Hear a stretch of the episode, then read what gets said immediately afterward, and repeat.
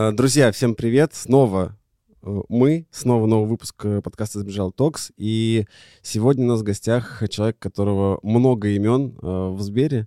И последнее, что я сегодня услышал, когда сказал, что к нам пришел этот человек в гости, а, это наша муза Agile. Вот так, вот так тебя назвали. Это Лилия Алексеева. Лилия, привет. Привет. И сегодня будет, мне кажется, очень интересный подкаст, потому что если я правильно все про тебя знаю. Ты тот самый э, человек, с которым вместе все начиналось с Бери, начинался Agile, а и ты это все сама видела, делала ручками, и, в общем, э, все это э, здесь поднимала. Так или это? А, ну, частично, наверное, так, потому что на самом деле, как и в любой большой истории, всегда есть очень много людей, и я думаю, что я сходу могу примерно представить десяток, как минимум, кто точно так же мог бы сказать, что вообще-то все началось с меня, и, в общем-то, это будет правдой, потому что, как известно, у любой большой истории нет какого-то одного начала. Есть много-много ручейков, да, наверное, один из них э, в том числе мой, да. Супер. А, давай тогда попробуем немножко нашим слушателям рассказать, э, кто ты, чем занимаешься и как ты вообще ко всему этому пришла, небольшую как бы такую предысторию про себя, э, кем ты сейчас работаешь э, и как ты вообще попала в Сбер и к этому всему э, прикоснулась. А, я тогда, может быть, начну как раз в последовательности, да, чтобы, да, чтобы оно было понятнее. Я пришла в Сбер 10 лет назад, еще студенткой. А, я училась на прикладной информатике в экономике и, собственно, попала аналитиком в команду разработки клиент Сбербанка. Это наш был первый самописный клиент для ДБО, для юрлиц дистанционного банковского обслуживания. спасибо. Да. Это же главная болезнь любой корпорации, большое количество непонятных аббревиатур. Вот. И так вышло, что эта команда, она была в пилоте, в первом, э, в первом пилоте Сбера с Agile. У нас тогда было таких пять э, пять пилотных команд, и это все было очень интересно, но тогда оно дальше не пошло. И в какой-то момент меня перевели на проекты такие классические, и мне там очень быстро стало стрёмно. Ну, потому что когда ты привык, что у тебя каждый спринт есть инкремент, раз в месяц ты релизишь, ты живешь со своей командой, у вас все на кончиках пальцев. И тут раз ты попадаешь где-то, где вы бесконечно пишете требования и, и согласуете их. И я такая, о-о, это, это что за жизнь такая? А сколько пилот продлился? Ну, э, я там проработала, мне кажется, около года, и причем как бы, то есть я туда попала, когда их уже обучили. То есть как бы у, у них уже э, случился запуск, они уже так работали месяца полтора, как раз они доукомплектовывались аналитиком и своими же тестировщиками, и поэтому, когда я туда пришла, я как бы, я вообще, то есть у меня создалось ощущение, что иначе быть не может. То есть это для меня был не какой-то как бы переход, а как бы я, я как бы пришла, все было естественно, все было э, органично абсолютно, и поэтому, то есть у меня как бы был э, обратный случай, что я уже привыкла так работать, и тут я попала в мир классического проектного менеджмента и классической водопадной разработки, и мне как бы стало ой, и а, и так я продержалась где-то около года, когда я поняла, что все мои идеи, как можно это менять, а, не очень-то находят поддержки. Я сбежала, я сбежала в подразделение, которое занималось э, оптимизацией процессов Lean в IT, я подумала, ладно, раз вы меня изнутри слушать не хотите, я попробую что-нибудь снаружи сделать. Но в итоге, как бы в новой роли я делала какие-то проекты по оптимизации еще не айтишных процессов, а скорее около. И тут в какой-то момент началась большая трансформация производственного процесса, когда мы как бы поняли, что мы что-то очень быстро росли, и уже разработки очень много, релизов очень много, и степень хаоса, скажем так, сильно выросла.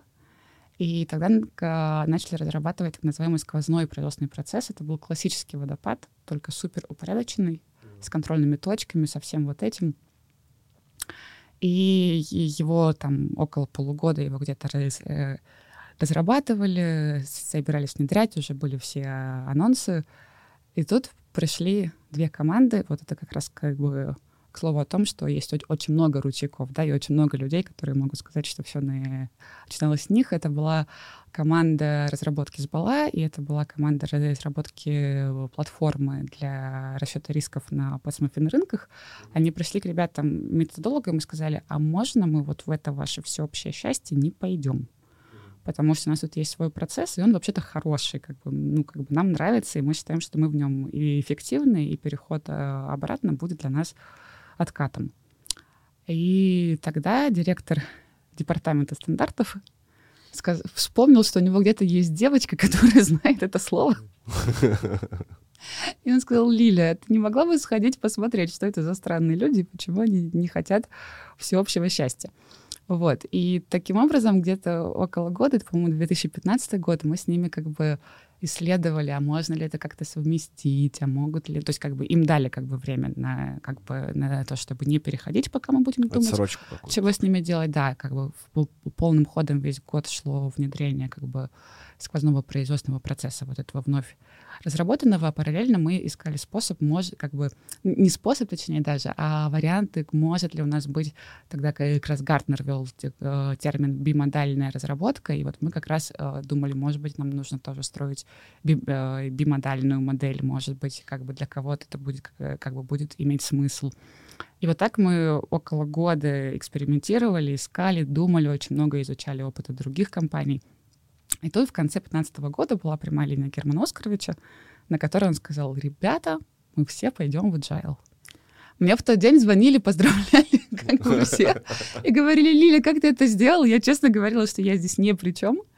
И в этом плане мне кажется, что наша трансформация такой очень хороший пример истории, когда вот как бы очень, э, очень часто э, как бы спрашивают, и изменения начинались ли снизу или сверху, вот у нас, мне кажется, очень хороший пример, когда они одновременно, как бы готовность и потребность возникла одновременно и на уровне топ-менеджмента, и на уровне как бы самих команд. То есть и там, и там уже были спрос и готовность. Вот, ну и, и так, собственно, как бы началась моя следующая роль, это как э, одного из участников как бы команды трансформации. Далее я стала отвечать там за производственный процесс, как бы его нужно было менять. А, затем мы создали Сберворкс, про это, я думаю, мы сегодня еще тоже будем говорить. И вот, э, собственно, последнее изменение, вот недавнее совсем, это как бы э, история с культурой, то сейчас как бы мне хочется сосредоточиться уже, как бы, то есть мы как бы работали с командами, работали с процессами, работали с инструментами. Кажется, что сейчас время более фокусно посмотреть на культуру, и поэтому, отвечая на, на твой вопрос, текущая моя работа — это работать с культурой в блоке технологий. Угу. Вместе с Дэвидом Рафаловским, да. Да. Угу. Мы вернемся, конечно же, к, к этой истории, но а, давай попробуем а, вспоминать, точнее, ты попробуешь, а я послушаю. А, вот старт Agile в Сбере, какой он был?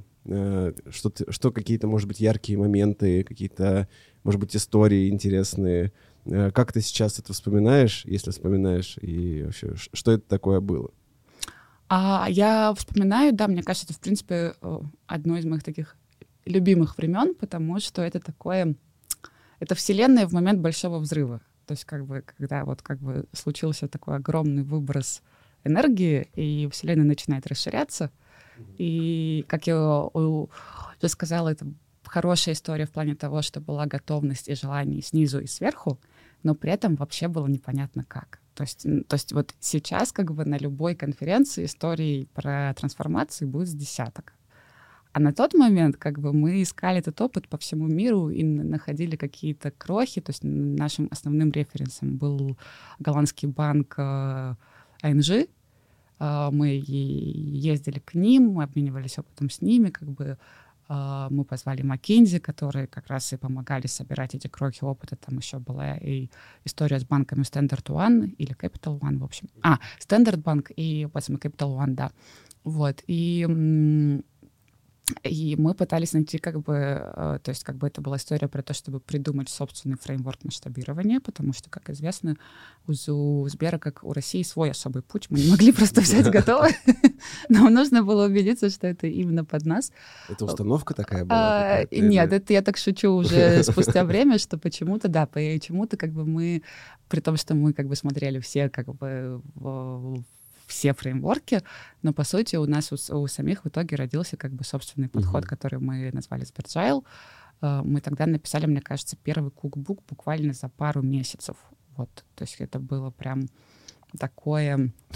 Ой, очень молниеносный. Да, при том, что он у нас, при том, что он у нас был очень весомый. То есть как бы первый кукбук весил порядка, мне кажется, 150 слайдов, потому что мы очень хотели честно ответить про роли, церемонии, лучшие практики, что делать с продуктами, что делать с релизами и так далее. То есть мы очень-очень э, в это вложились. И, но это все как бы, как я уже сказала, это была супер повышенная энтропия, потому что в начале года было принято решение, и уже было понятно, что мы хотим, типа, за полгода это сделать.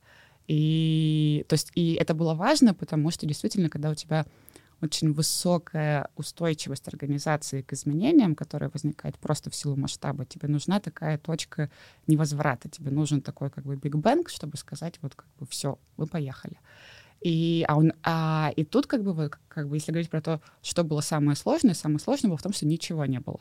То есть из серии agile команды должны сидеть вместе. У нас нет здания. У нас нет здания, где можно было бы все эти команды посадить вместе. Они должны как-то работать. Как? Мы знаем скрам, но у нас команд много. Как бы, если бы у нас их было 10, мы бы каждый выдали скрам гайд и как бы сказали бы do your best. А, как бы, а их сотни, как бы, как они будут взаимодействовать. У нас куча легаси, у нас там зависимости. Как перекладывать, как бы, как менять как бы оргструктуру. То есть мы одновременно переизобретали а, миллионы вещей, и причем, что как бы и еще вот как бы самое важное, здание полбеды, но любая как бы трансформация — это агенты изменений. На тот момент на рынке было, ну, может быть, 10 agile коучей, в принципе. То есть как бы, то есть нам нужно было собрать команду своих коучей, а такой профессии, в принципе, в масштабе не существовало, как пацаны класса. Был как бы Track, были Unusual Concept, и, может быть, еще одна-две компании, которые как бы оказывали услуги консалтинга, но, но людей, которые бы как бы между организациями могли как бы переходить и чего-то знать, и чего-то делать, их просто не было. То есть нам, помимо всего прочего, нужно было а, где-то еще экстренно собрать и вырастить команду изменений. И, ну, мы, собственно, как бы были к этому готовы уже. И в этом плане, вот, к слову, про смешные истории, мы первая компания в России, которая людям трудовую стала писать agile coach. Мне кажется, единственная, которая до сих пор делает Может быть, как бы...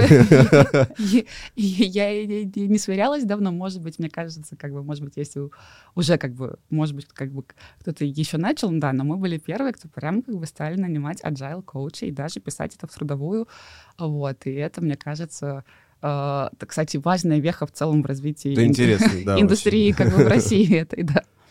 Вот, и мы, то есть, как бы, мне кажется, я тогда собеседовала по 6 человек в день, потому что у нас была задача как бы собрать какую-то команду, которая... То есть у нас э, уже у нас очень быстро отсеялись иллюзии, что мы можем найти где-то опытных людей. Мы как, э, мы как бы...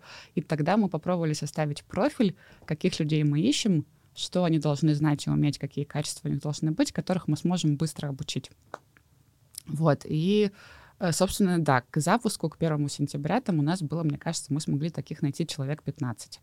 И это все, то есть как бы, то есть как бы, да, то есть это у тебя нет таких людей, ты не знаешь, откуда их брать, как их отбирать, то есть мы, то есть и это было, то есть у, вот как бы что мне кажется тоже, что мы сделали здорово, у нас была такая кроссфункциональная рабочая группа из технологий, стратегов и розницы, которая как бы шла поэтому в первой волне, и мы прям, то есть как бы мы все делали вместе, и это было как бы это был такой легкий сумбур, что вот так. Сейчас мы обсуждаем, как это будет бюджетироваться. Время кончилось, мы начинаем обсуждать agile коучи или скрам-мастера, или и те, и другие, и кто эти люди, и где мы их возьмем.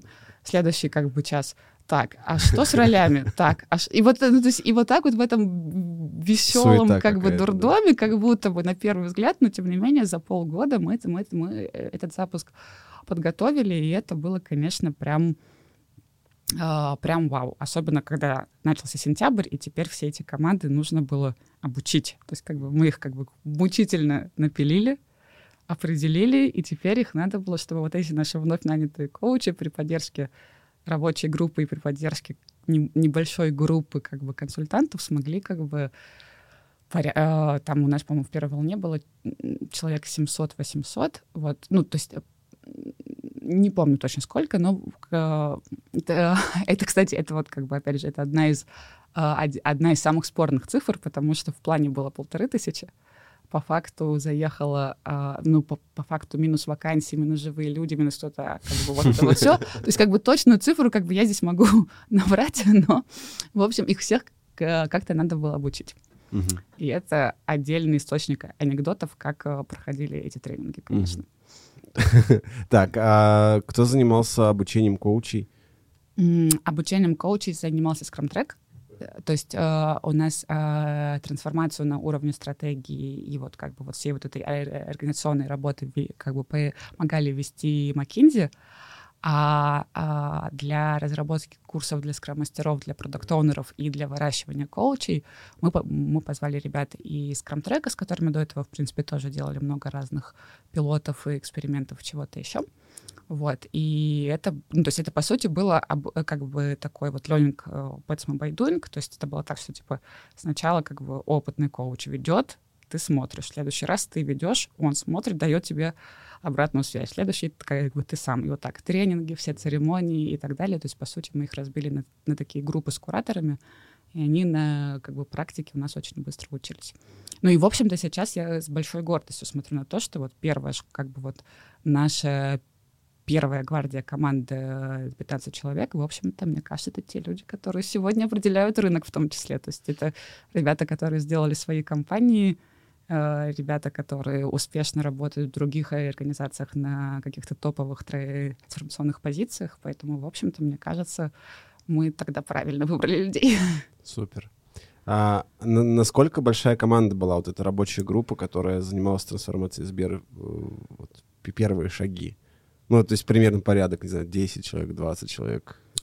Я бы сказала от 10 до 50. Ну, то есть, как бы в том, как бы в том плане, что как бы с разной степенью. Состав? Нет, во-первых, где-то мог меняться состав, где-то могла быть разная доля участия. Угу. То есть, то, то, то есть, на самом деле, и как бы, то есть, на самом деле, прям много. То есть мы вовлекали по максимуму всех. И даже я понимаю, что я сейчас могу кого-то и не знать, да, потому что, опять же, процессов очень много. Мы тогда же, например, залазили в закупки те же самые, потому что их тоже нужно было менять. И вот я сейчас не буду помнить, сколько людей было от них. Вот. Но, наверное, вот как бы если брать вот работу непосредственно там над кукбуком, над, вот, вот, над э, созданием коучей и так далее, мне кажется, это человек 10-20. То, есть мы в целом это, э, эту работу делали довольно компактно. Угу. И твоя роль была в этом всем? А вот на момент вот той волны, как uh-huh. бы первой из Bergel 1.0, как бы основная история была связана как раз с кукбуком, с, с тем, чтобы собрать наш э, фреймворк масштабирования и с ролью agile коуча и их наймом. То есть, ну, понятно, что здесь мы тоже это делали вместе, но вот ключевые мои направления были вот эти, как бы, как бы, бы сформировать как бы профиль коуча, как бы собеседовать их. Ну, беседовали мы все вместе, у нас было человек 10, и у нас было, да, по 6-8 интервью в день, чтобы успеть собрать эту команду. А, ну, успешно получился. Ну, в целом, да. А, слушай, вот, э, вот ты сказала, что рассказывала поэтапно, что вот в какой-то момент появилось название Сберджайл, и мне стало очень интересно, как оно придумалось и а, почему оно случилось именно так. Ну, если помнишь. Слушай, если честно, вот я боюсь, что я даже не помню. Мне кажется, что оно возникло практически сразу и как-то очень легко. То есть вот если даже, если честно, я даже не вспомню, кто его придумал. Ладно, так не узнаем, как Да, вот есть вот некоторые вещи, которые прям вот они вот как бы раз и все, и дальше тоже действительно и не помнишь, как было иначе. Если бы Сбержайл появлялся не в 2015 году, а сегодня, чтобы, ну, не знаю, как, как бы ты на это посмотрела, а, на что бы ты обратила внимание э, сразу, то есть по опыту уже э, пройденного какого-то пути, э, что бы ты там, возможно, отложил бы на попозже или наоборот сделал бы сразу какие-то, возможно, нюансы, которые ты заметила?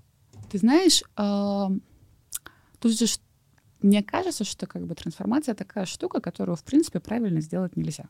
Ну, то есть как бы нет никакого дизайна и никакой последовательности шагов, которая даст тебе более быстрый результат или более предсказуемо хороший, потому что а, и ведь мы, за что мы любим, собственно, как бы гибкие методы, за то, что они смиряются с реальностью жизни, скажем так. Хотя вот мы часто слышим, что agile он для каких-то чудаков, которые верят в идеальный мир, но на самом деле все ровно наоборот. Мечтая об идеальном мире, это, вот, это водопад, где ты веришь, что ты можешь придумать, сделать, проверить, и ничего в мире не будет меняться. Agile это скорее ответ на то, что, блин, мир несовершенен, предсказать в ничего нельзя, а, все, что мы можем, это делать, проверять, смотреть а, обратную связь, как бы делать выводы и корректироваться.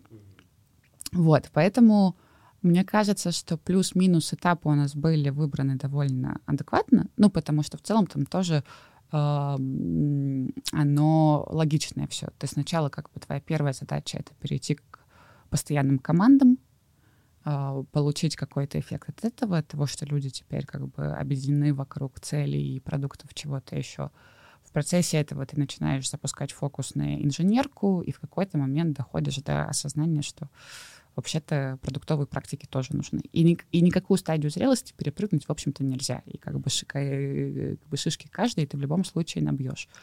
Но вот если все-таки говорить, чего менять, но из этого, наверное, есть один прям lesson learned. У нас был момент, когда мы отказались от скрам-мастеров, и я считаю, это трагическая ошибка. У нас в Сберджал 2.0 не было скромастеров. Как бы мы их убрали, и вот это, наверное, действительно драматичная ошибка, потому что а, с, как бы трансформация движется агентами изменений. Люди как бы людям нужна поддержка. И теперь действительно, как бы, чем до большего количества людей ты можешь дотянуться непосредственно прямым каналом, рассказывающим, а зачем, и помогающим как бы держать как бы новые знания и привыкать как бы к новому образу жизни, тем она будет легче идти.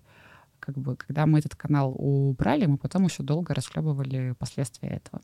То есть скрам-мастера ушли, и джел-коучи начали делать э, работу коуч. Да, да, да, да. И, и, и понятное дело, что у тебя никогда не будет достаточного количества коучей, чтобы э, охватить как бы все команды.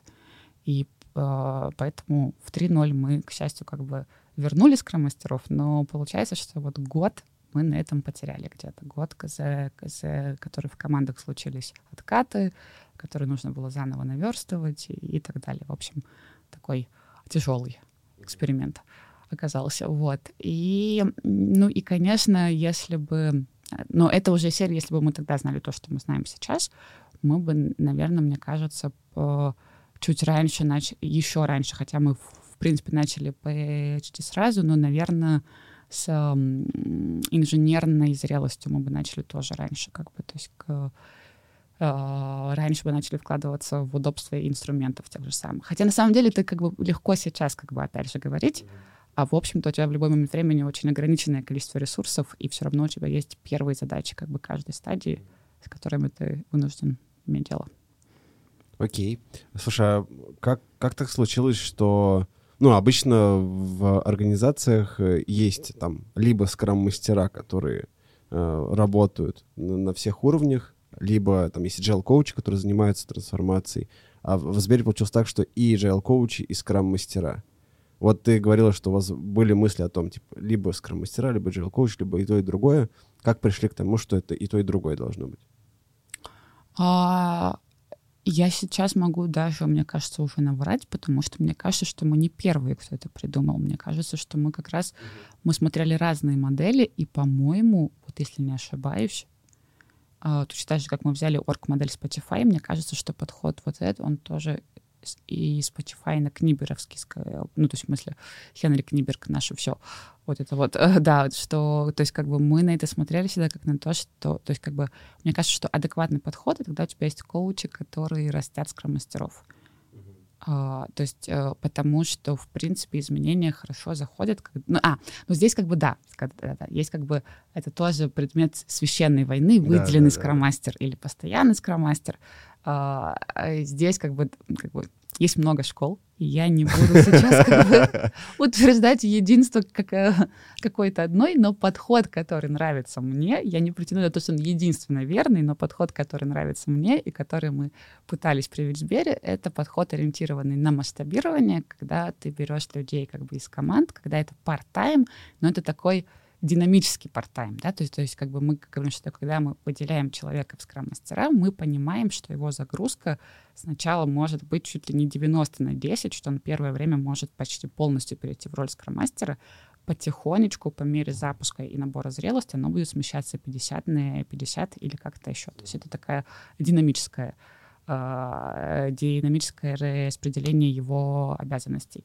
Вот. Есть множество людей, которые считают, что это вредно, что так ничего не выйдет и так далее, но, опять же, если быть ре, э, реалистами на масштабе там в тысячи команд, ну, как бы позволить себе там, не знаю, 3000 выделенных скрам-мастеров не каждая организация сможет. А если они не выделены, а, ну, в смысле, если они не из команды, а уже как бы частично с группой команд, угу. то, ну, это уже другая Развитие модель, фокуса, другая история. Да, да, да, да. То есть как бы вот. Прошло уже пять лет э, с момента запуска, с момента старта э, всей этой истории. Э, есть какие-то вещи, которыми ты прям гордишься? за это время? Я, во-первых, горжусь нашей смелостью, потому что на тот момент в целом, как бы в целом, как бы пойти на, на вот это все было огромным риском. И, конечно, когда во время первого таунхолла Греф сказал, у нас нет плана Б, это было очень храбро, и это было очень красиво. И поэтому, во-первых, я горжусь тем, что мы на это решились.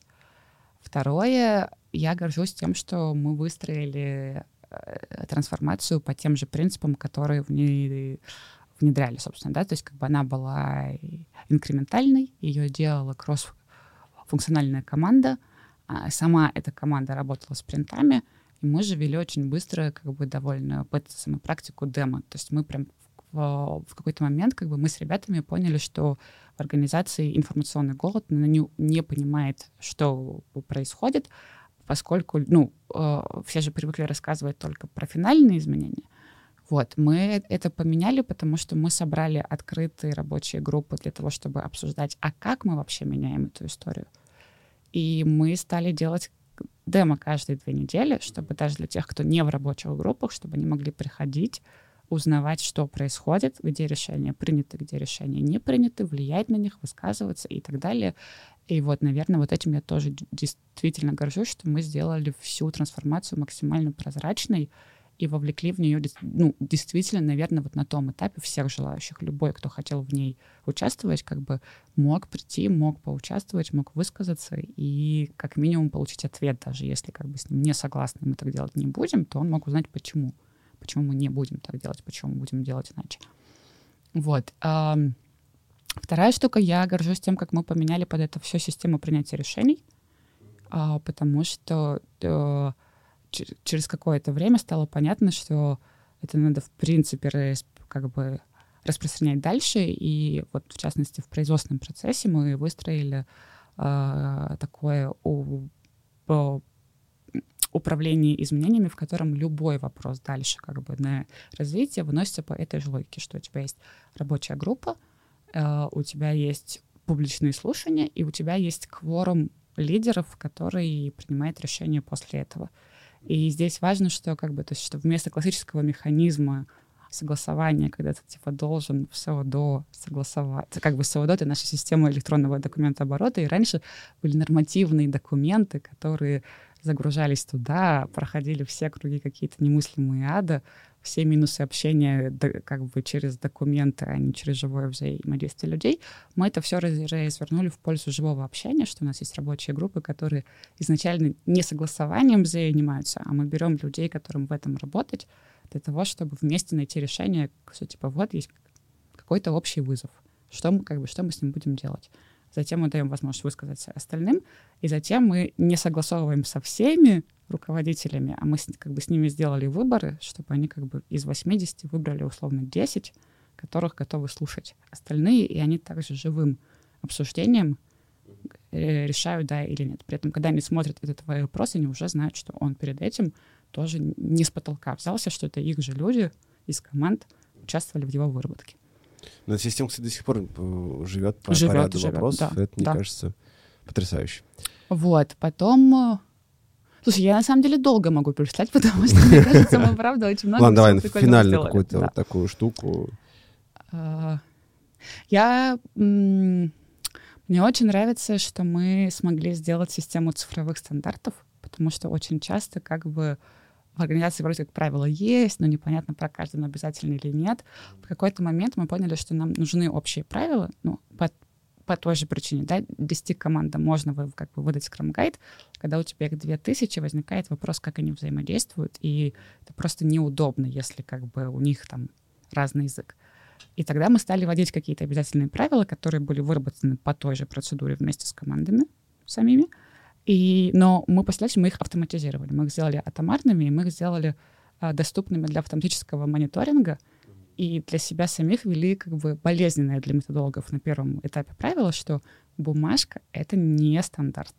Если ты не можешь его проверять автоматом, то это у тебя лучшая практика, рекомендация, что угодно. Но стандарт — это только то, где ты можешь объективно сказать, он выполнен или нет. Угу. То есть это какие-то инженерные штуки именно на, на уровне написания кода или о чем речь? Они на, они на уровне всего производственного процесса, то есть на уровне работы с требованиями, с кодом, с тестами, с релизами. Uh, да, то есть это то, что связывает все наши объекты производственного процесса, то, что нам дает возможность как раз прозрачно понимать, что происходит, uh, дает общий язык людям, и из всего этого как бы мы смогли перейти к следующей стадии, как бы когда у тебя есть цифры, данные и прозрачность, ты можешь строить дальнейшее управление на основе данных, то есть как бы типа вот как бы, допустим, команда говорит, я бы хотела работать быстрее. У нее есть для этого вся аналитика, она может понять, где у нее затык, где она чего ждет, от кого зависит, какие практики могут быть ей полезны на этом этапе ее зрелости. Вот, э, вот как бы кучу таких аналитических э, инструментов мы тоже смогли создать для работы с литтаймом, с частотой установок и так далее. Как бы у нас есть инструменты, которые позволяют отвечать на такие вещи. Окей. Э, итак, следующий этап твоей... Следующий твой шаг — это Сберворкс если я правильно понимаю. То есть начиналось все с трансформации в целом да. agile, угу. а потом появляется Сберворкс. Давай попробуем вкратце сначала рассказать, что такое Сберворкс. Э, если я вот я сейчас uh-huh. тебе скажу, как, как я это вижу, а ты меня поправишь. Э, это команда, которая занимается, в принципе, э, всей инфраструктурой для agile периметра с точки зрения там, каких-то IT-стандартов и вообще выстраивает всю там, трубу производственного процесса для команд, которые находятся в периметре и занимаются какими-то релизами и так далее. Так ли это или нет? В целом плюс-минус да. Здесь только, наверное, с оговоркой, что когда мы говорим инфраструктуры, мы не имеем в виду действительно инфраструктуру. Это это ребята, которые зовутся Сберинфра. вот, но а, по сути, как бы большая часть того, что я рассказывала сейчас про вещи, которыми мы, мы координируем, часть из них делалась уже как бы в Сберворксе, он появился в 2018 году. И он появился логичным образом, когда как бы, то есть мне кажется, что это важный, важный шаг про развитие команды трансформации, что в какой-то момент случается переосмысление и на этом уровне тоже, что ты понимаешь, что недостаточно просто писать умные вещи в кукбуках, скажем так, что вообще-то как бы а, ты тоже от, отвечаешь за а, продукты для работы команд. То есть как бы что Uh, не, то есть, как, да, что нельзя просто дать им как бы умный процесс, сказать, вот, живите все, как э, в книжке сказано, будет счастье, потому что э, работа команды — это куча инструментов, реализующих э, э, э, как бы этот процесс, это куча каких-то действий вокруг этого, и в какой-то момент, да, как бы было как бы принято решение, что нужно объединить как бы э, все, что связано, все, что влияет на работу команд в какой-то понятный клиентский опыт — и так появился Сберворкс вокруг производственного процесса. То есть это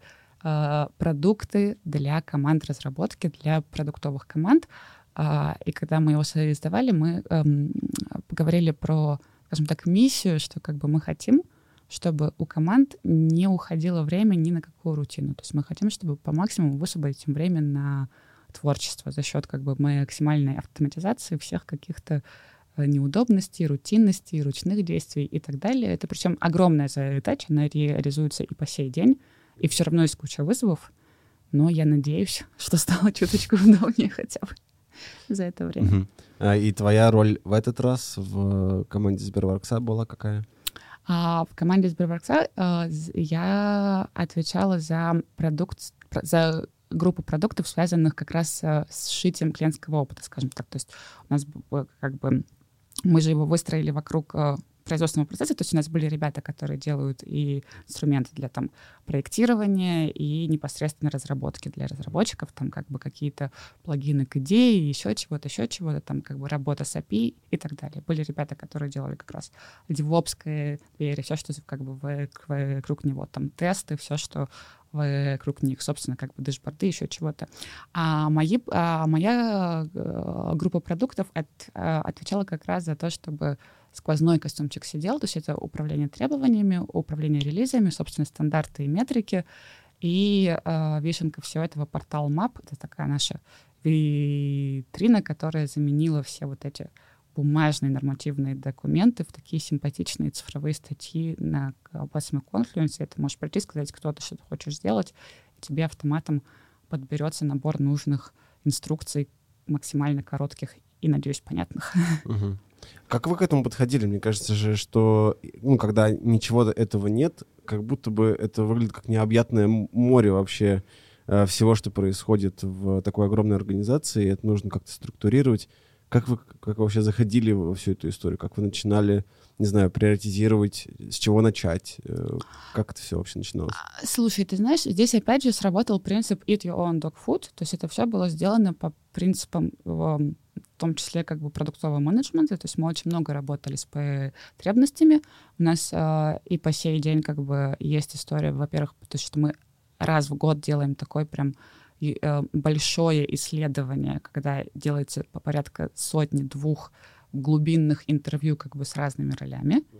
Помимо этого у нас по всем продуктам ежемесячные, ой, ежеквартальные, прошу прощения, замеры удовлетворенности, комментарии которым правда читаются и правда обрабатываются, и как бы, и это на самом деле отдельный кайф, вот как, как бы я, как я могу поделиться, когда ты читаешь комментарии в опросе удовлетворенности, и когда они от квартала к кварталу меняются. То есть это не то, что тобой довольны прям всегда. Понятно, что всегда есть что улучшать, но радость — это когда ты видишь, что они изменились. То есть ты отреагировал вот на то, тебе за это сказали спасибо, сказали, а теперь почините еще вот это. Ну вот если ты видишь эту динамику, то это как бы, ну это прям вот радость продукта, мне кажется, когда ты видишь, что как бы люди действительно пользуются, они действительно тебе как бы шлют как бы какие-то комменты, и ты видишь по их динамике, что ты что-то делал не зря.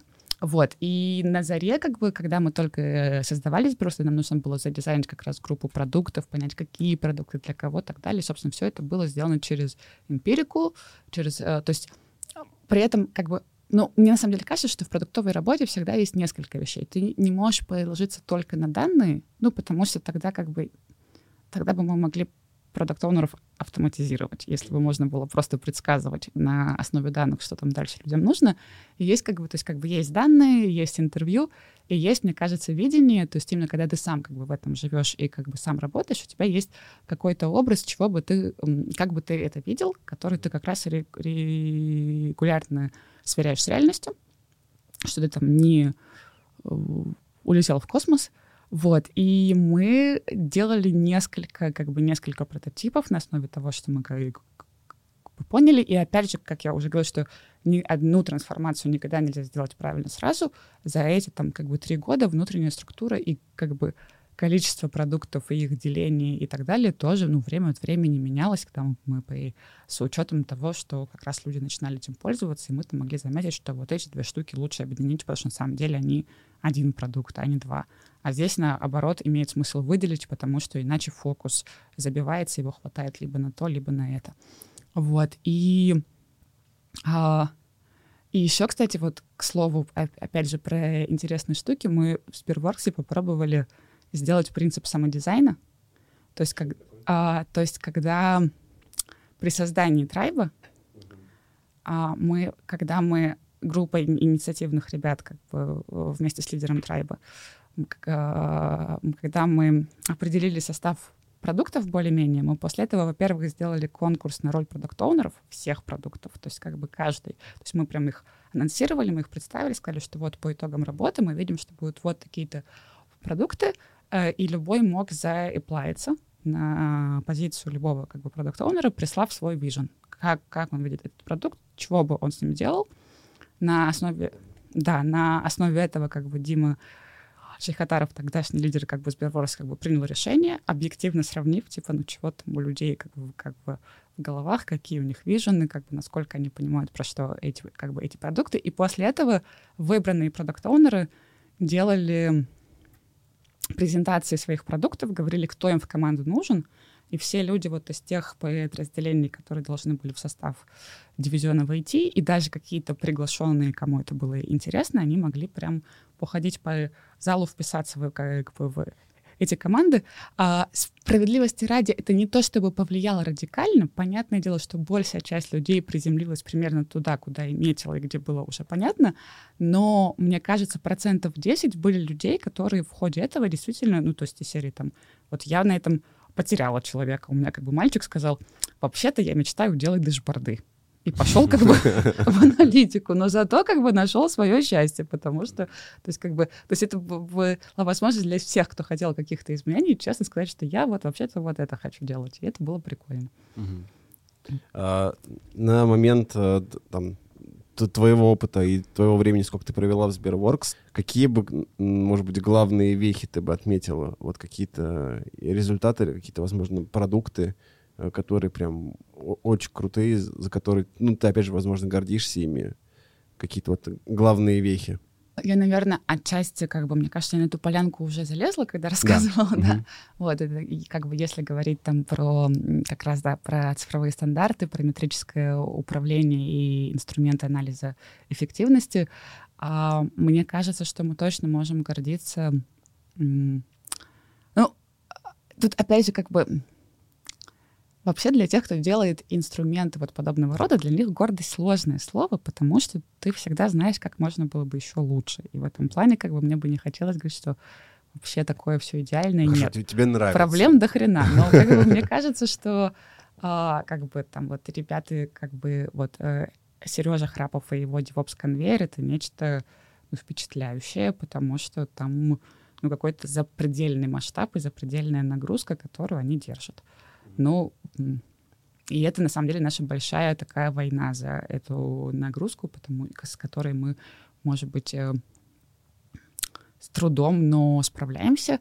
И, кстати, мне кажется, вот, может быть, было бы интересно в следующий раз позвать Сережу, чтобы он рассказал про э, трансформацию с точки зрения инженерки, потому что это, конечно, отдельный большой путь. И интересно было бы его послушать, я думаю, тоже. Вот. Um, про DevOps сказала, про, э, про метрики сказала, э, про портал, по-моему, тоже рассказала, что вместо бумажек у нас тоже все очень такое симпатичное. А, ну, давай какую-нибудь финальную ну, штуку. Uh, ну, на самом деле, еще как бы у нас появилось довольно много интересных инструментов для работы с кодом.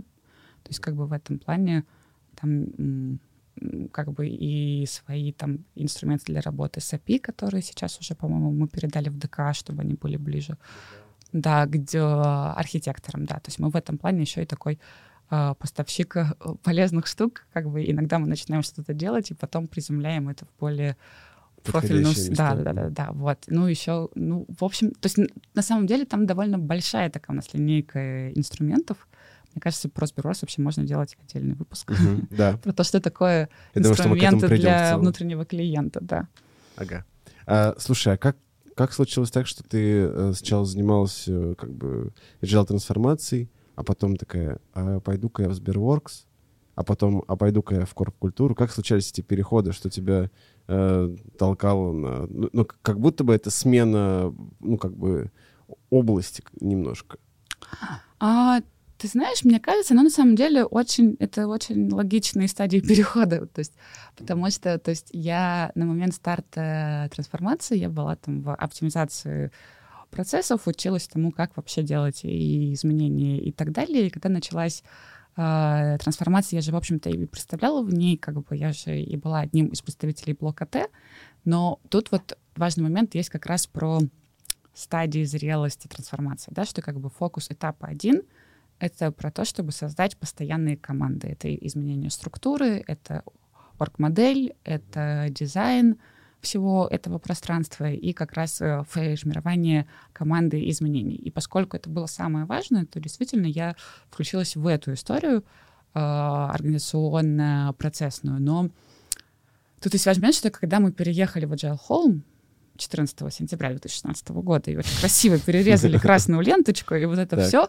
у нас была, как бы, у нас появилась орг-модель, у нас появились команды, наш производственный процесс на тот момент не поменялся. Ну, то есть, как бы мы, ну, то есть за полгода у нас не было еще, как бы, понимания, как все-таки разрезать все зависимости, как уходить из единого такта релизов, как вот делить ограниченное количество стендов и так далее. И поэтому, в общем-то, когда мы это запустили, когда мы команду какую-то сформировали, когда стало понятно, что это встало на рельсы, как, как, как бы худо-бедно, там был момент как раз, когда я помню, что у меня была развилка, потому что я в том числе думала о том, что, может быть, присоединиться как раз к команде коучей, которых я к тому моменту уже очень любила. Они, у меня даже была смешная кличка э, Асхат в шутку назвал меня как-то, а Лилия говорит, у нас скрам-мастер agile коучей. А кто-то из злодейских ребят как бы тут же превратил это в аббревиатуру СМАК. Но но было понятно просто, мне кажется, что если, как бы, что если мы не поменяем core процесс, то это останется просто, ну, как бы красивое здание, красивое название, а внутри все то же самое. И поэтому, как бы, я решила остаться в, тех, как бы, в технологиях и сосредоточиться на, а, на все-таки том, чтобы вот как бы у нас внутри производства действительно появился настоящий гибкий процесс, и там мы как раз собрали уже там э, кроссфункциональную команду, э, и за год инкрементально по этапам мы действительно смогли эту историю полностью передизайнить и в ноябре 2017 года объявить о том, что все, теперь у нас как бы целиком нету противоречия между тем, как мы хотим жить, и тем, что говорится в наших же нормативных документах и в том, что поддерживается инструментами и так далее. А дальше как раз, как я и сказала, следующим логичным шагом, как бы шагом было осознание, что под правильные процессы нужны удобные инструменты. Тогда как раз а, пришел Дэвид Рафаловский и стал в целом сильно как бы менять структуру технологий. Там было вообще очень много изменений, и его же мыслью было, что, ребята, давайте людям, кроме процессов, будете давать удобные инструменты. Так что это, в общем-то, он благословил создание Сберворкс и нашел ему лидера, и, и так мы вот как бы запустили историю про Сберборс, где мы теперь а, как бы нашей задачей стало вот, вот все эти прекрасные процессы правильно приземлить и обеспечить команды удобными инструментами для жизни в них. Вот. А дальше, собственно, история с культурой, в общем-то, тоже логичная, она вытекает из этого же, что, э, скажем так, есть темная сторона трансформации. Точнее, даже не так, есть темная сторона любого вашего выбора. Вот когда вы идете в историю с гибкими процессами, с какой-то там agility, agile и так далее, Uh, причем, мне кажется, что мы даже отдавали себе в этом отчет, что мы похожие разговоры вели даже на самом старте, что вообще как бы, uh, когда ты должен постоянно перформить, ну, у тебя риск выгорания существенно повышается, потому что, опять же, на водопадной разработки, у тебя, в общем-то, резерв всегда есть. Ну, то есть я могу сказать, ну, у меня на разработку есть еще там месяц, я вот могу сегодня чуть выдохнуть, а завтра покодить больше. Если у тебя спринт каждую неделю или две недели даже, у тебя практически нет времени выдохнуть. Ты все время в состоянии как бы запланировал, сделал, запланировал, сделал. Да, именно вот как бы очень верно, как бы по этому тонусе. И э, мы и как бы мы видим, что с одной стороны пространство, которое мы создали сейчас, оно офигенное, людям в нем классно, потому что у них появились свои продукты, владение, гордость, радость. Это совсем другая история, нежели быть винтиком в какой-то длинной цепочке поставки.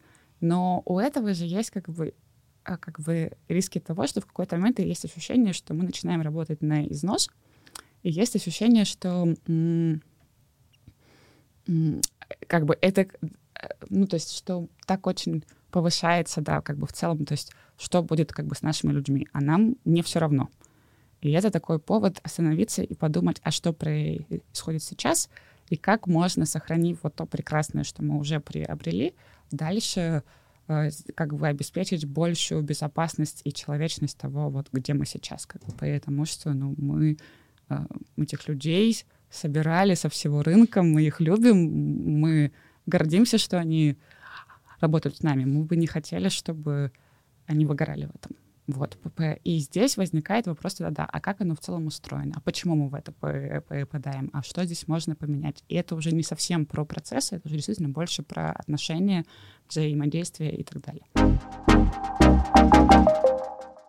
Но новая роль, и, ну, как бы, теперь ты занимаешься э, корп-культурой в блоке Т, да, блоке технологий, да, да. Э, и твоя задача в чем заключается? А моя задача заключается в том, чтобы вот совместно... Ну, то здесь как бы... А, здесь, мне кажется, есть важный такой момент, что Uh, точно у меня нет задачи создать культуру, да, потому что культуру, в принципе, не создают. Она всегда какая-то есть. И как бы первый шаг ее осознать, а потом понять, как бы, хотела ли бы ты изменений или как бы не хотела ли на самом деле то, как есть, в общем-то, твоя сила, да. И поэтому моя задача, наверное, в том, чтобы помочь провести вот эту общую коллективную рефлексию, а как у нас есть сейчас, а как бы мы хотели и через что мы можем в это прийти.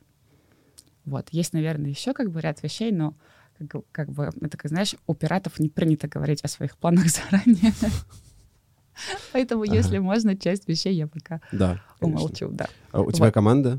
А, пока нет. Ну, это опять же, как бы, я здесь шучу всегда, что у меня такой антикорпоративный подход, потому что вообще как бы принято сначала обеспечить себе по, э, побольше ресурсов. А я ресурсов всегда боюсь, потому что вдруг я возьму их больше, чем нужно. Как бы люди будут простаивать, они могли бы интересные штуки делать и так далее. Поэтому сейчас это скорее такое исследование. И плюс я всегда верю, что как мы и в трансформации делали, то есть на момент, когда мы трансформировали, вот как бы первая стадия трансформации производственного процесса, до Сберворкса у меня в команде было два человека. И, и это, кстати, такое интересное, вот даже мы э, с ними недавно вспоминали, что вот сегодня к нам приди кто-нибудь и скажи, а не хотите трансформацию производственного процесса втроем за вот год сделать? Мы скажем, да вы с ума сошли? Нет, конечно, такие вещи так не делаются. И то есть ты на самом деле сам забываешь даже, что вообще-то можно как бы, если уметь как раз строить вот эти вот партнерские отношения, то есть мы привлекали огромное количество людей и делали это вместе без всяких сложных структурных изменений. И вот сейчас как бы э, в работе с культурой мне хочется вспомнить э, этот опыт, что можно все делать как бы командой, созданной не по организационному признаку, а, а вот по такому объединению единомышленников. Как сейчас дела обстоят с культурой? как бы ты оценила? Ну, то есть ты уже как-то же посмотрел на то, что происходит. А, какие задачи перед тобой стоят? Вот за эти буквально пару месяцев, которые случились там за это время, а, есть, наверное, два пререквизита, да, что как бы, как бы первый — это то, что мы замечаем, что то, как мы менялись последние как бы пару, пять лет, начинает сказываться на людях. То есть есть определенные тревожные сигналы, которые мы видим, что у нас, э, ну, то есть как да, вот этот постоянный тонус, он приводит к повышенным рискам выгорания людей. И это опасный сигнал. А вторая вещь — это то, что мы видим на рынке, да, что сейчас, в принципе, огромный дефицит людей. И тут возникает вопрос такой, что вот раньше можно было говорить, что э, людям нужны интересные задачи и хорошие деньги — но сейчас компании, которые дают интересные задачи и хорошие деньги, становится все больше и больше, и возникает вопрос, а что ты можешь дать еще? И кажется, опять же, если здесь мы обратимся там и к пирамиде Маслоу, и к экзистенциалистам и так далее, что вообще-то людям, ну, то есть понятно, что как бы, что как бы им нужны удобные процессы, да, как бы им, им, как бы, им как бы нужно место, где им будет удобно. Это раз. Во-вторых, им нужны как бы классные люди рядом, они хотят как бы команду. Это два.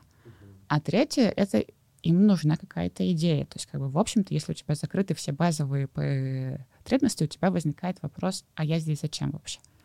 И вот эм, второй, как бы, наш такой драйвер, скажем так, чего мы, как бы, мы хотим, мы хотим как раз стать такой точкой притяжения своих людей. То есть мы пытаемся осмыслить, а кто такие наши люди вообще? Вот, ведь на самом деле мы все тоже хотим работать с единомышленниками. И тогда возникает вопрос, а кто такие наши люди, и как мы можем дать им то, что им нужно. То есть в этом плане, как бы, то есть, как бы, если говорить про цели, то, как я уже сказала, то есть это рефлексия того, как у нас есть сейчас, почему оно такое, чего бы мы хотели, если между этим разрывы, если да, то как мы можем это ПП и создать, по сути, вот, ну, то есть как бы продолжить развивать вот как бы пространство, которое мы даем людям, как еще более живое, еще более поддерживающее, в котором они могут максимально раскрываться, потому что, э, будем честны, как бы корпоративная среда сама по себе, она непростая. И при этом, как бы, э, я не уверена, что мы можем обойтись без корпораций, потому что, чтобы то, что по-настоящему большое, там, не знаю, отправить людей на, как бы, Марс, да, тебе нужно объединять как бы много людей. Но при этом а, очень часто в процессе этого объединения энергия начинает сливаться не туда, как будто бы вот в защиту, в, в обеспечение безопасности своей, в сложные какие-то взаимодействия. Вот хочется научиться делать саму среду внутри более безопасной и более поддерживающей, чтобы энергию можно было тратить не, не на созидание и защиту, а только на созидание, чтобы здесь не нужна была защита. Угу. Слушай, ну вообще, мне кажется, корп-культура присутствует сейчас не только в корпорациях, а любое со сообщество, которое себя как-то да, разумеется, да, э, да. характеризует, как себя определяет, у них уже как бы выстраиваются какие-то свои социальные связи и социальные нормы, которые формируют mm-hmm. корп-культуру. Как тебе кажется, э, что является главным мотиватором, главным э, ключом к развитию корп-культуры, э, потому что мне кажется, что э, это должны быть какие-то нематериальные истории, это должны быть какие-то, не знаю, триггеры, вот действительно не про деньги, а про какие-то доп. условия, которые вот а, атмосферу вокруг делают. Как тебе кажется, что является главным каким-то таким движущим элементом в создании культуры? Э, и каких-то корпоративных, э, корректных, правильных, позитивных отношений и вообще среды? А, ты знаешь, наверное, мне кажется, это честность. Потому что в этом плане э, не бывает плохой или хорошей культуры. Угу. И, э, то есть, и не бывает культуры за все хорошее против всего плохого, потому что, ну, в живых системах так, в принципе. Но она быстро бы умирает. Не бывает, угу. да. То есть, как бы, если как бы смотреть на природу, у всего есть своя тень. И в этом плане за любую ценность, как бы, как бы хорошо она не звучала, ты будешь чем-то платить. Если ты хочешь как бы там независимые продуктовые команды, скорее всего, ты получишь внутреннюю конкуренцию. Если ты хочешь суперкачество, ты э, заплатишь за это скоростью и так далее. И это нормально. То есть как бы так как бы будет всегда.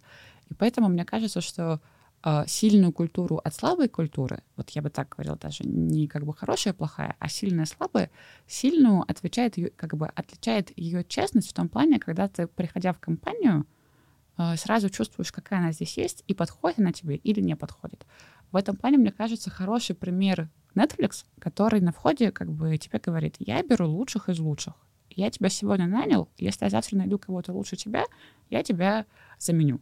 Можно долго спорить о том, насколько это этично, насколько это там ми-ми-ми или фу-фу-фу или что-то еще, но это э, понятная история. То есть, когда как бы человек туда идет, он знает, куда он идет.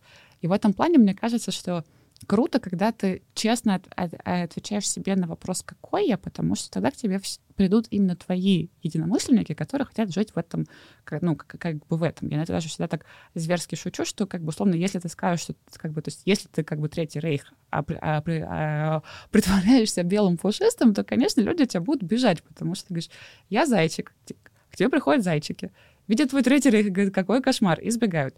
Но как это не ужасно, но в мире найдется энное количество людей, которые хотели бы работать как бы в Третьем Рейхе. И если ты честно скажешь, что ты как бы Третий Рейх, к тебе придут как бы ну, люди, которые себе такого хотят, и будете вы жить долго и счастливо. Вот, поэтому мне кажется, что ключевое свойство — это честность. Угу. Что нужно э, сделать организации, чтобы стать честным? То есть, ну, не хватит же просто э, на собеседовании говорить, что если я найду кого-то лучше тебя, я там как бы я с тобой попрощаюсь. Э, какие еще, ну, возможно, элементы на уровне, там, не знаю, на разном уровне менеджмента нужно сделать, как тебе кажется? Какие еще действия нужно совершить, чтобы сделать из организации честную организацию, которая готова как бы в явном виде проговаривать все там нюансы своей жизни, своих правил? Ну, здесь мы уже заходим на территорию, в принципе, изменений, да, то, что как бы, то, то есть как, в принципе, делаются изменения, изменения хорошие или изменения случаются, когда мы их можем сделать на нескольких уровнях. На уровнях каждого конкретного человека, на уровне команды и на уровне непосредственно процессов и среды. И в этом плане э, как бы очень важны, э, ну то есть как бы, то есть всегда как бы будут люди, от которых это зависит, и то есть как бы все начинается с того, что то есть, как бы, как я уже сказала, все должно начинаться с того, чтобы честно себе ответить, какие мы сейчас, и понять, почему мы сейчас такие. И, может быть, мы и хотим такими оставаться, да? И тогда как бы все окей, расходимся, как бы живем дальше. Если же мы понимаем, как бы, что нет, мы бы хотели чего-то менять, тогда то есть как бы а, в этом плане, то есть как бы честность начинается с того, чтобы, то есть как бы ответить себе, какой я сейчас, чего и как бы я на самом деле себе хочу, где здесь гэпы, откуда они берутся, и дальше начинается муторная, нудная работа, потому что, понятное дело, что вы говорите, я хочу вот так, даже как будто договорились, а на завтра все как будто осталось без изменений. И здесь как бы самое важное, понять, что это нормально, никто не меняется за один день. И а, здесь на самом деле как бы можно вспомнить даже наши любимые как бы гибкие практики, где самое важное что? Ретроспектива. То есть здесь как бы штука как бы именно в том, чтобы включить какой-то такой э, рефлексивный наблюдательный режим, где я как бы делаю, смотрю, что получается, и честно с собой про это разговариваю, честно разговариваю про честность, простите, да, но, ну, то, есть, ну, то есть на самом деле как бы это те же самые механизмы, которые мы используем в любых изменениях, что ты что-то проектируешь, через некоторое как бы время смотришь, там смотришь на раз в день, раз в неделю, раз в месяц, на, на как бы разных уровнях ты запускаешь цикл обратной связи, типа вот я думал, что я хочу себе вот это, и я начал что-то менять, если как бы да, и как, нет, Почему? Может быть, на самом деле я и не хочу этого. И, и это тоже, то здесь вот опять же как бы самое важное, что здесь важно уйти от дихотомии как бы хорошо-плохо, а честно признаться, что живая жизнь лучше всего решает, что на самом деле выживет. И выживет только настоящее, в принципе. Как бы все, что ты себе придумал, что я себе хочу, потому что сейчас как бы так модно, оно не выживет. Оно сойдет на нет очень быстро. Слушай, а у тебя есть ответ на вопрос, какой сейчас Сбер? Есть. Есть, потому что... потому что на самом деле, как я уже сказала, поскольку первый шаг — это как раз осознать себя, а, а, осознать, какой ты сейчас, и мне понравилась в этом плане мысль а, про то, что лучше всего про это спрашивать новых людей, которые вот только-только пришли, и я как раз недавно делала такое исследование с а, новичками, и и действительно интересно, потому что а, как бы что замечают люди, которые только пришли. Они замечают, что, во-первых, а, мы очень разные.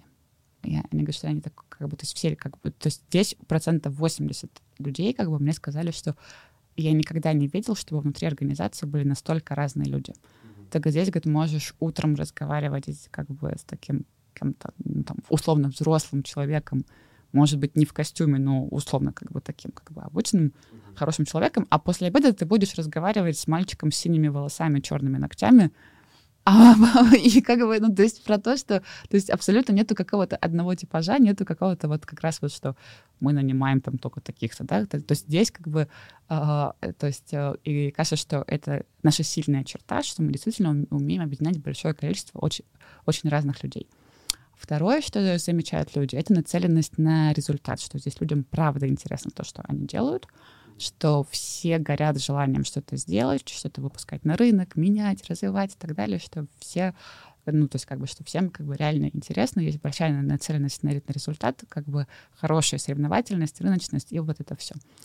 А, но с другой стороны, ну, вот здесь вот именно как бы про то, что как бы это не как бы плюсы минусы, это тени, как бы, да, то, что как бы у всего есть тень, что из этого же вытекает, что люди говорят, ну, здесь сложно. Но объективно как бы очень большая компания, у нее очень много своей специфики, и это местами сложно.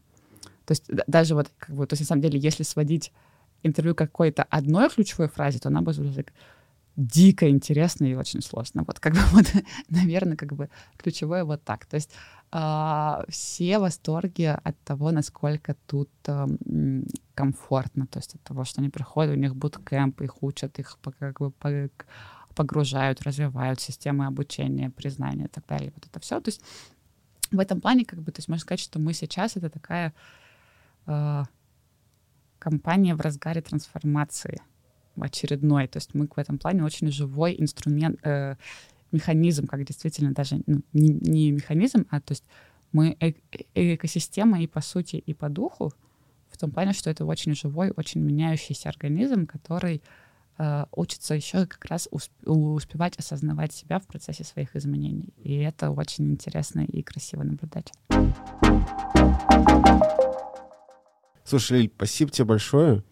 Мне кажется, было...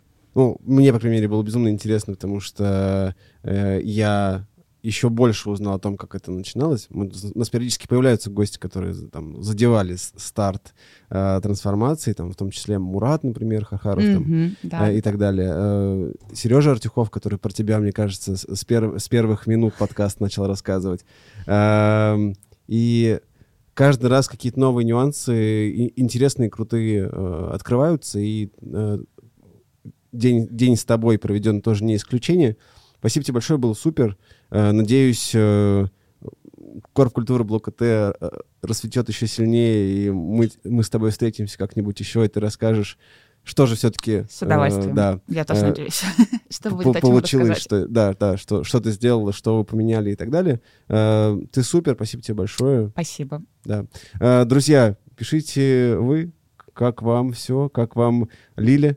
Э, комментарии, лайки, э, звездочки, колокольчики, подписки. Вот это все э, мое любимое. И с вами был подкаст Бежал Токс. Оставайтесь с нами. Всем пока-пока.